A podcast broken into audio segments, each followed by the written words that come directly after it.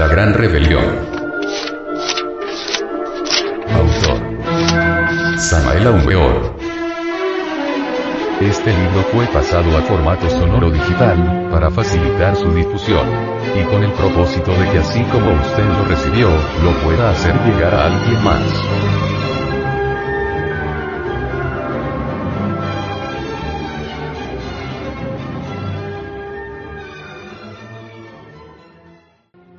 Contenido. 00. Prefacio. 01. Capítulo primero. La vida. 02. Capítulo segundo. La cruda realidad de los hechos. 03. Capítulo tercero. La felicidad. 04. Capítulo cuarto. La libertad.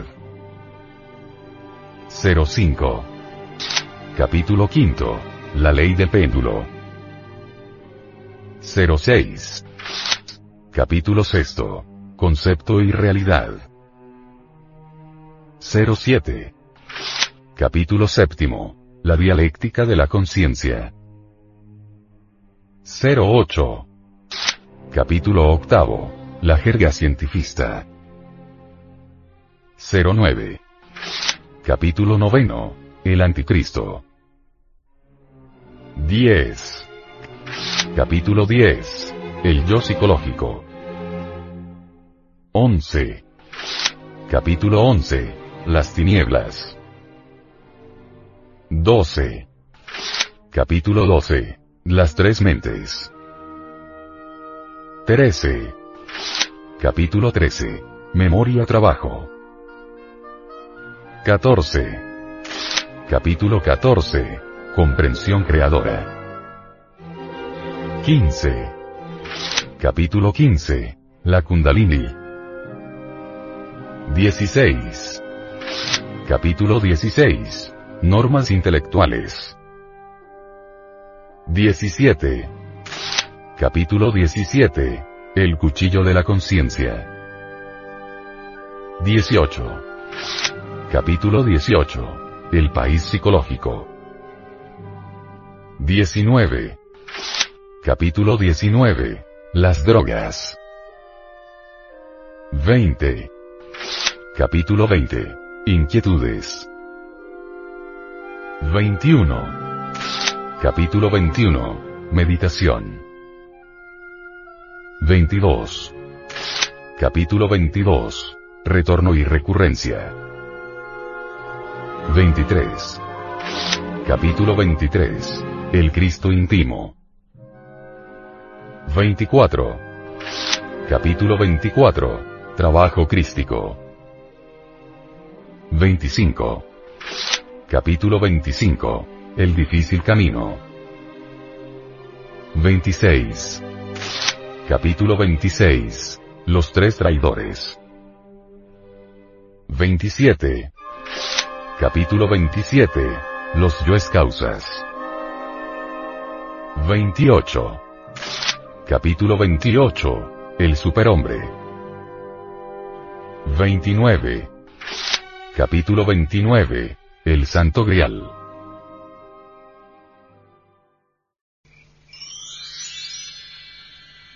Prefacio. Por el venerable maestro Garga Cuichinis. La gran rebelión del venerable maestro Samael Aumeor nos muestra palpablemente nuestra posición en la vida. Hay que romper todo aquello que nos ate a las cosas ilusorias de esta vida. Aquí reunimos la enseñanza de cada capítulo para orientar al valeroso que se lance a la batalla contra sí mismo. Todas las claves de esta obra conducen a la destrucción de nuestros yoes, para liberar la esencia que es lo que vale en nosotros. El yo no quiere morir y el dueño se siente inferior al defecto. En el mundo abundan los incapaces y el temor hace estragos por doquier. No hay cosas imposibles, lo que hay son hombres incapaces. Capítulo 1. la humanidad está desprovista de la belleza interna. Lo superficial anula todo. La piedad se desconoce. La crueldad tiene seguidores. La tranquilidad no existe porque las gentes viven preocupadas y desesperadas. La suerte de los sufridos está en manos de los pecadores de todas las calañas. Capítulo 2 el hambre y desespero aumentan de instante en instante y los productos químicos destruyen la atmósfera terrestre, pero existe un antídoto contra el mal que nos rodea. La castidad científica o aprovechamiento de la semilla humana transformándola en energía en nuestro laboratorio humano y luego en luz y fuego cuando aprendemos a manejar los tres factores del despertar de la conciencia. 1. Muerte de nuestros defectos. 2. Formar los cuerpos solares en nosotros. 3. Servir a la pobre huérfana, la humanidad. Tierra, agua y aire, se contaminan por culpa de la presente civilización. No alcanza el oro del mundo para reparar el mal. Solo nos sirve el oro líquido que todos producimos, nuestra propia simiente, usándola sabiamente con conocimiento de causa, así nos capacitamos para mejorar al mundo y servir con la conciencia despierta. Estamos formando el ejército de salvación mundial con todos aquellos valerosos que cierran filas con el avatar de Acuario, mediante la doctrina de la cristificación que nos libertará de todo mal. Si tú te mejoras, mejora el mundo. Capítulo 3 Para muchos la felicidad no existe, ellos no saben que es obra nuestra, que somos sus artífices, los constructores. La construimos con nuestro oro líquido, nuestra simiente. Cuando estamos contentos nos sentimos felices, pero son fugaces esos instantes. Si no tienes mando sobre tu mente terrena, serás esclavo de ella, porque ella no se contenta con nada. Hay que vivir en el mundo sin ser esclavo de ella. Capítulo 4. Habla sobre la libertad. La libertad nos fascina, desearíamos ser libres, pero nos hablan mal de alguien y quedamos hechizados y así nos convertimos en libertinos y pasamos a malvados. El que repite las especies maledicientes, es más perverso que el que las inventa, porque éste puede proceder por celos, envidia o equivocado sincero. El repetidor lo hace como fiel discípulo del mal, es un malvado en potencia. Buscad la verdad y ella os hará libres. Pero ¿cómo puede llegar a la verdad el mentiroso? En esas condiciones se aleja cada instante del polo opuesto, la verdad. La verdad es atributo del Padre bien amado, lo mismo que la fe. ¿Cómo podrá tener fe el mentiroso, si esta es dádiva del Padre? Los dones del Padre no puede recibirlos el que está lleno de defectos, vicios, ansias de poder y prepotencia. Somos esclavos de nuestras propias creencias. Huye del clarividente que habla de lo que él ve internamente. Ese tal ven del cielo y todo le será quitado. ¿Quién es libre? ¿Quién ha logrado la famosa libertad? ¿Cuántos se han emancipado? ¡Ay! ¡Ay! ¡Ay! El que miente jamás podrá ser libre porque está en contra del bien amado que es verdad pura. Capítulo 5. Habla sobre la ley del péndulo. Todo fluye y refluye, sube y baja, va y viene. Pero a las gentes les interesa más el vaivén del vecino que su propio vaivén y así anda en el tormentoso mar de su existencia, utilizando sus defectuosos sentidos para calificar la oscilación de su vecino. ¿Y el qué? Cuando el hombre mata sus yoesos defectos se libera, se liberta de muchas leyes mecánicas, rompe uno de los tantos cascarones que formamos y siente ansias de libertad. Los extremos siempre serán perjudiciales, debemos buscar el justo medio, el fiel de la balanza. La razón se inclina reverente ante el hecho cumplido y el concepto se esfuma ante la verdad cristalina. solo eliminando el error adviene la verdad. Capítulo 6. Concepto y realidad. Es conveniente que el lector estudie detenidamente este capítulo para evitar que sea guiado por apreciaciones erróneas. Mientras tengamos defectos psicológicos, vicios, manías, nuestros conceptos serán también erróneos. Esto de eso es así porque yo comprobé, es de necios, todo tiene facetas, aristas, ondulaciones, altos y bajos, distancias, tiempos, donde el necio unilateral ve las cosas a su manera, las impone con violencia, asustando a sus oyentes. Capítulo 7. Dialéctica de la conciencia. Sabemos y eso nos enseña, que solamente podemos despertar la conciencia a base de trabajos conscientes y padecimientos voluntarios. El devoto de la senda desperdicia la energía del pequeño porcentaje de conciencia cuando se identifica con los sucesos de su existencia.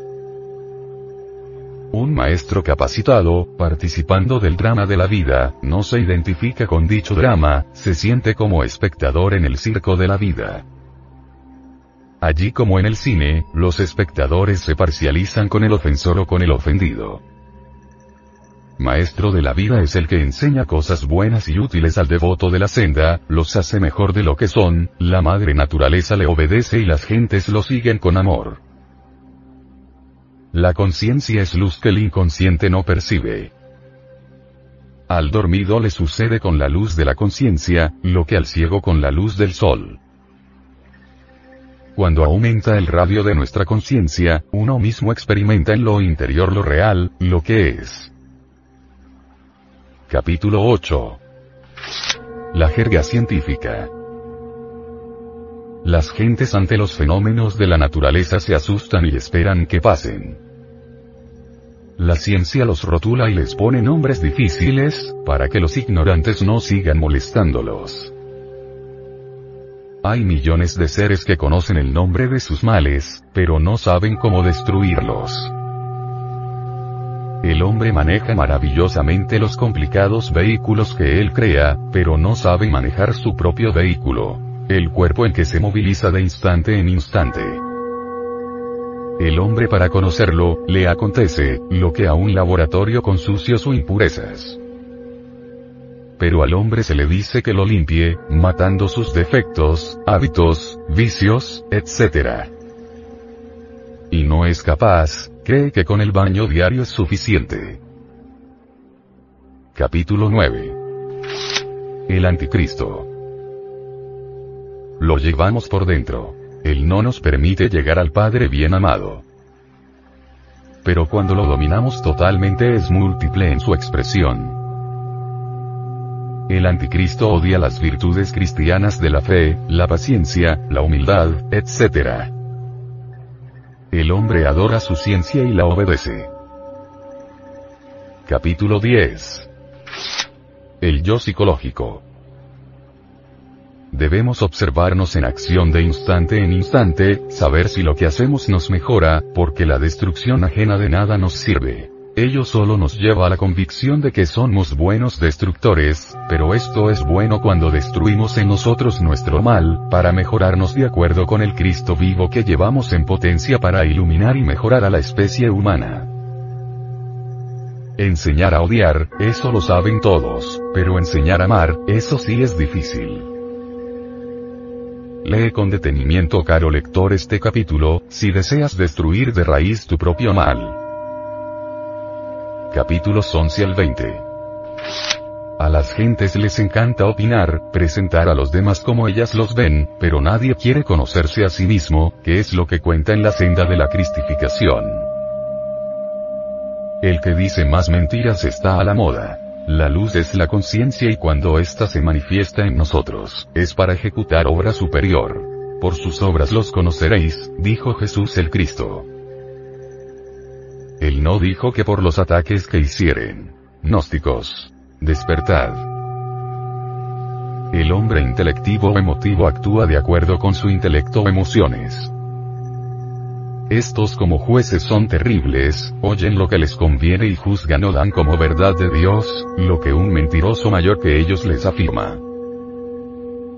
En donde hay luz, hay conciencia.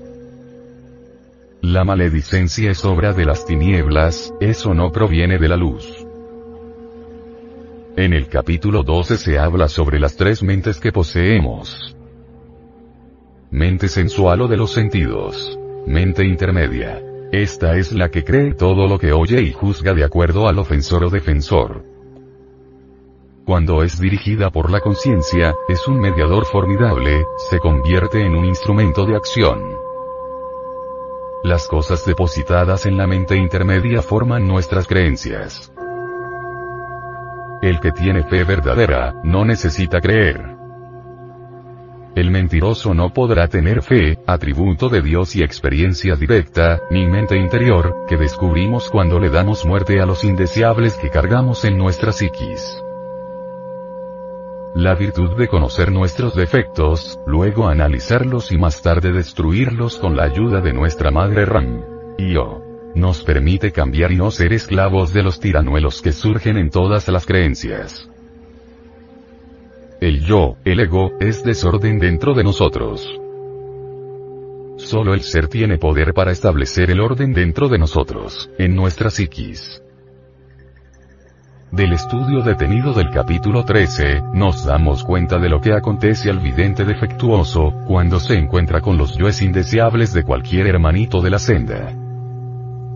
Cuando nos auto-observamos dejamos de hablar mal de alguien. El ser y el saber, deben equilibrarse mutuamente. Así nace la comprensión. El saber, sin conocimiento del ser, trae confusión intelectual de toda especie. Nace el bribón. Si es el ser mayor que el saber, nace el santo estúpido. El capítulo 14 nos da claves formidables para autoconocernos. Somos un Dios divino, con un cortejo alrededor que no le pertenece.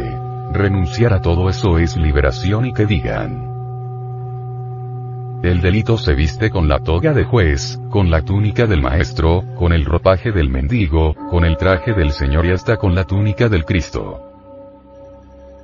Nuestra divina Madre Mará, María Orram. Yo como la llamamos los gnósticos, es la medianera entre el Padre bien amado y nosotros, la mediadora entre los dioses elementales de la naturaleza y el mago. Por medio de ella y mediante ella, los elementales de la naturaleza nos obedecen. Es nuestra divina Deva, la mediadora entre la bendita diosa madre del mundo y nuestro vehículo físico, para lograr asombrosos prodigios y servir a nuestros semejantes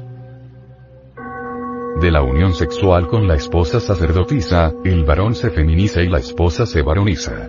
Nuestra madre Ram. Yo. Es la única que puede volver polvareda cósmica nuestros yoes y sus legiones. Con las normas sensitivas no podemos conocer las cosas del ser, porque los sentidos son instrumentos densos, cargados de defectos, tal como es su dueño se requiere descongestionarlos, matando en nosotros defectos, vicios, manías, apegos, deseos, y todo lo que gusta a la mente terrena, que tantas dudas nos proporciona. En el capítulo 18 vemos, según la ley de dualidad, que así como vivimos en un país o lugar de la Tierra, así también en nuestra intimidad existe el lugar psicológico donde nos encontramos ubicados. Lee caro lector este interesante capítulo para que sepas internamente en qué barrio, colonia o lugar te encuentras ubicado. Cuando utilizamos a nuestra divina madre Ram y yo, destruimos a nuestros yoes satánicos y nos libertamos en las 96 leyes de la conciencia, de tanta podredumbre. El odio no nos deja progresar internamente. El mentiroso peca contra su propio Padre y el formicario contra el Espíritu Santo. Se formica en pensamiento, palabra y obra. Existen tiranuelos que hablan maravillas de sí mismos, seducen a muchos ignorantes, pero si se les analiza su obra, encontramos destrucción y anarquía. La vida misma se encarga de aislarlos y olvidarlos. En el capítulo 19, nos da luces para no caer en la ilusión de sentirnos superiores. Todos somos estudiantes al servicio de la batalla. Al déspota le duele que lo lastimen y al necio, que no le ensalcen. Cuando comprendemos que la personalidad debemos destruirla, si alguien nos ayuda en esa dura labor es de agradecer. La fe es el conocimiento puro, la sabiduría experimental directa del ser, las alucinaciones de la conciencia egoica son iguales a las alucinaciones provocadas por las drogas. En el capítulo 20, nos da claves para exterminar el frío lunar en medio del cual nos desenvolvemos y desarrollamos. Capítulos del 21 al 29. En el 21 nos habla y enseña a meditar y reflexionar, a saber cambiar. Quien no sabe meditar jamás podrá disolver el ego. En el 22 nos habla sobre retorno y recurrencia. Es sencilla la forma como nos habla sobre el retorno.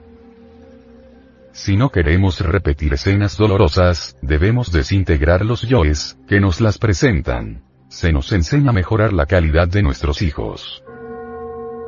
La recurrencia corresponde a los sucesos de nuestra existencia, cuando tenemos cuerpo físico. El Cristo íntimo es el fuego del fuego. Lo que vemos y sentimos es la parte física del fuego crístico. El advenimiento del fuego crístico es el evento más importante de nuestra propia vida, este fuego se hace cargo de todos los procesos de nuestros cilindros o cerebros, que primero debimos limpiar con los cinco elementos de la naturaleza, valiéndonos de los servicios de nuestra bendita Madre Ram. Y yo. El iniciado debe aprender a vivir peligrosamente. Así está escrito. En el capítulo 25, el maestro nos habla sobre el lado desconocido de nosotros mismos, el cual proyectamos como si fuésemos una máquina proyectora de cine, y entonces, vemos nuestros defectos en la pantalla ajena. Todo esto nos muestra a los sinceros equivocados. Así como nuestros sentidos nos mienten así somos mentirosos. Los sentidos ocultos causan desastres cuando los despertamos sin matar nuestros defectos. En el capítulo 26 nos habla de los tres traidores, los enemigos de Iram Aviv, el Cristo interno, los demonios de 1. La mente. 2. Mala voluntad. 3. El deseo. Cada uno de nosotros llevamos en nuestra psiquis a los tres traidores. Nos enseña que el Cristo interno siendo pureza y perfección, nos ayuda a extirpar los miles de indeseables que llevamos por dentro. En dicho capítulo se nos enseña que el Cristo secreto es el Señor de la gran rebelión, rechazado por los sacerdotes, por los ancianos y por los escribas del templo. En el capítulo 28, nos habla sobre el superhombre y el desconocimiento total de las multitudes sobre él. Los esfuerzos del humanoide para convertirse en superhombre son batallas y batallas contra sí, contra el mundo y contra todo lo que trata a este mundo de miserias. En el capítulo 29, capítulo final, nos habla sobre el Santo Grial, el vaso de Hermes, la copa de Salomón. El Santo Grial alegoriza en forma única al Johnny femenino, el sexo, el zona de los místicos donde beben los dioses santos. Esta copa de delicia no puede faltar en ningún templo de misterios, ni en la vida del sacerdote gnóstico. Cuando los gnósticos entiendan este misterio, les cambiará su vida conyugal y el altar vivo les servirá para oficiar como sacerdote en el divino templo del amor. Que la paz más profunda reine en tu corazón. Gargar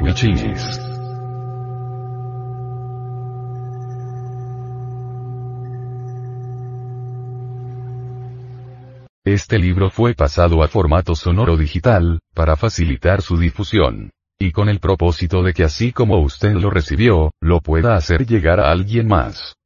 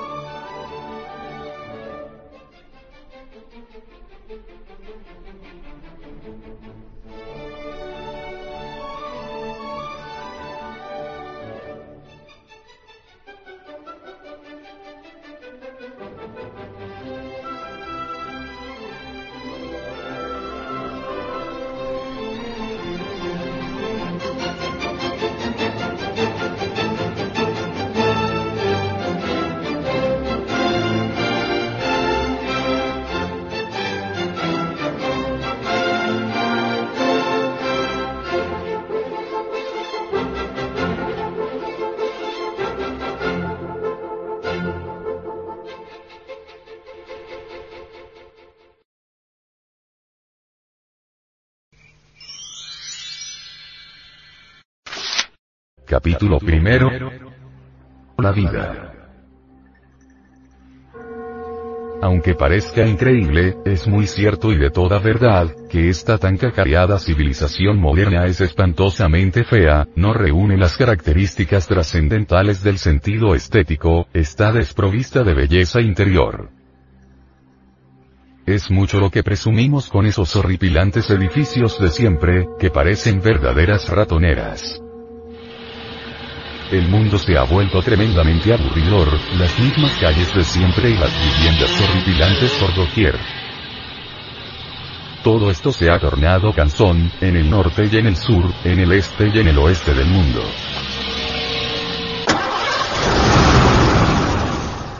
Es el mismo uniforme de siempre. Horripilante, nauseabundo, estéril. Modernismo. Exclaman las multitudes. Parecemos verdaderos pavos vanidosos con el traje que cargamos y con los zapatos muy brillantes, aunque por aquí, por allá y acullá circulen millones de infelices hambrientos desnutridos, miserables. La sencillez y belleza natural, espontánea, ingenua, desprovista de artificios y pinturas vanidosas, ha desaparecido en el sexo femenino.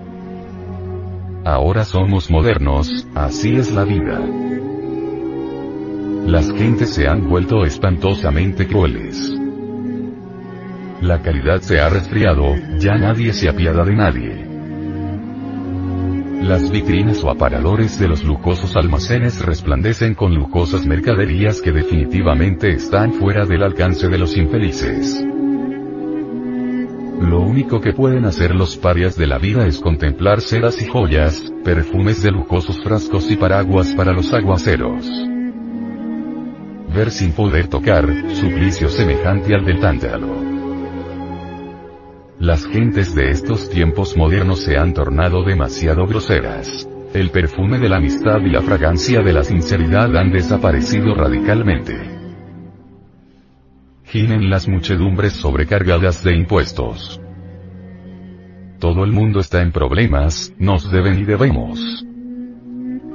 Nos enjuician y no tenemos con qué pagar, las preocupaciones despedazan cerebros, nadie vive tranquilo. Los burócratas con la curva de la felicidad en sus vientres y un buen cigarro en la boca, en el que psicológicamente se apoyan, juegan malabares políticos con la mente sin importarles un comino el dolor de los pueblos.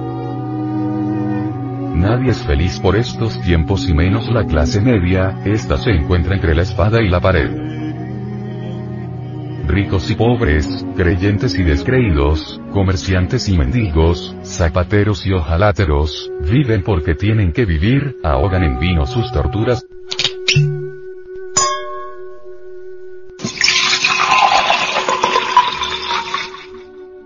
Y hasta se convierten en drogadictos para escapar de sí mismos.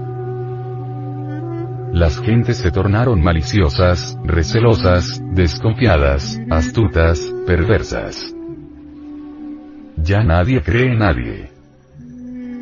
Se inventan diariamente nuevas condiciones, certificados, cortapisas de todo género, documentos, credenciales, etc. Y de todas maneras nada de eso sirve ya, los astutos se burlan de todas estas tonterías. No pagan, esquivan la ley aunque les toque ir con sus huesos a la cárcel.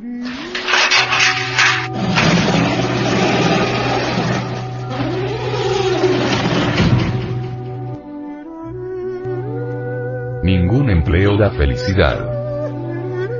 El sentido del verdadero amor se ha perdido y las gentes se casan hoy y se divorcian mañana. La unidad de los hogares se ha perdido lamentablemente, la vergüenza orgánica ya no existe, el lesbianismo y el homosexualismo se han vuelto más comunes que lavarse las manos. Saber algo sobre todo esto, tratar de conocer la causa de tanta podredumbre, inquirir, buscar, es ciertamente lo que nos proponemos en este libro.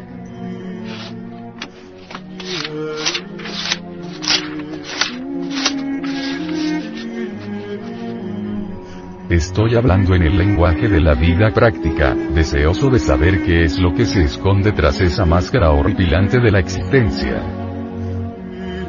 Estoy pensando en voz alta y que digan los bribones del intelecto lo que les venga en gana. Las teorías ya se volvieron canzonas y estas se venden y revenden en el mercado. Entonces, ¿qué? Las teorías solo sirven para ocasionarnos preocupaciones y amargarnos más la vida. Con justa razón dijo Goethe. Toda teoría es gris y solo es verde el árbol de doradas frutas que es la vida. Ya las pobres gentes se cansaron con tantas teorías, ahora se habla mucho sobre practicismo, necesitamos ser prácticos y conocer realmente las causas de nuestros sufrimientos.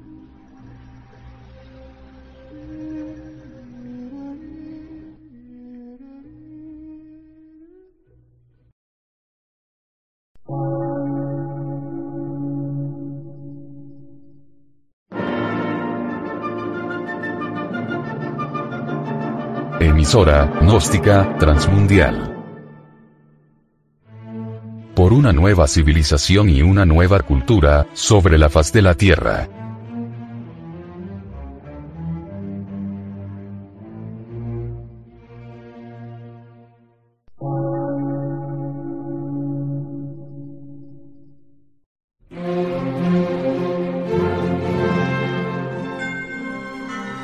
De radiodifusión. Científico, artístico, místico y filosófico. De la Asociación Colombiana de Centros de Estudios Gnósticos, Antropológicos, Psicológicos y Culturales. A. C.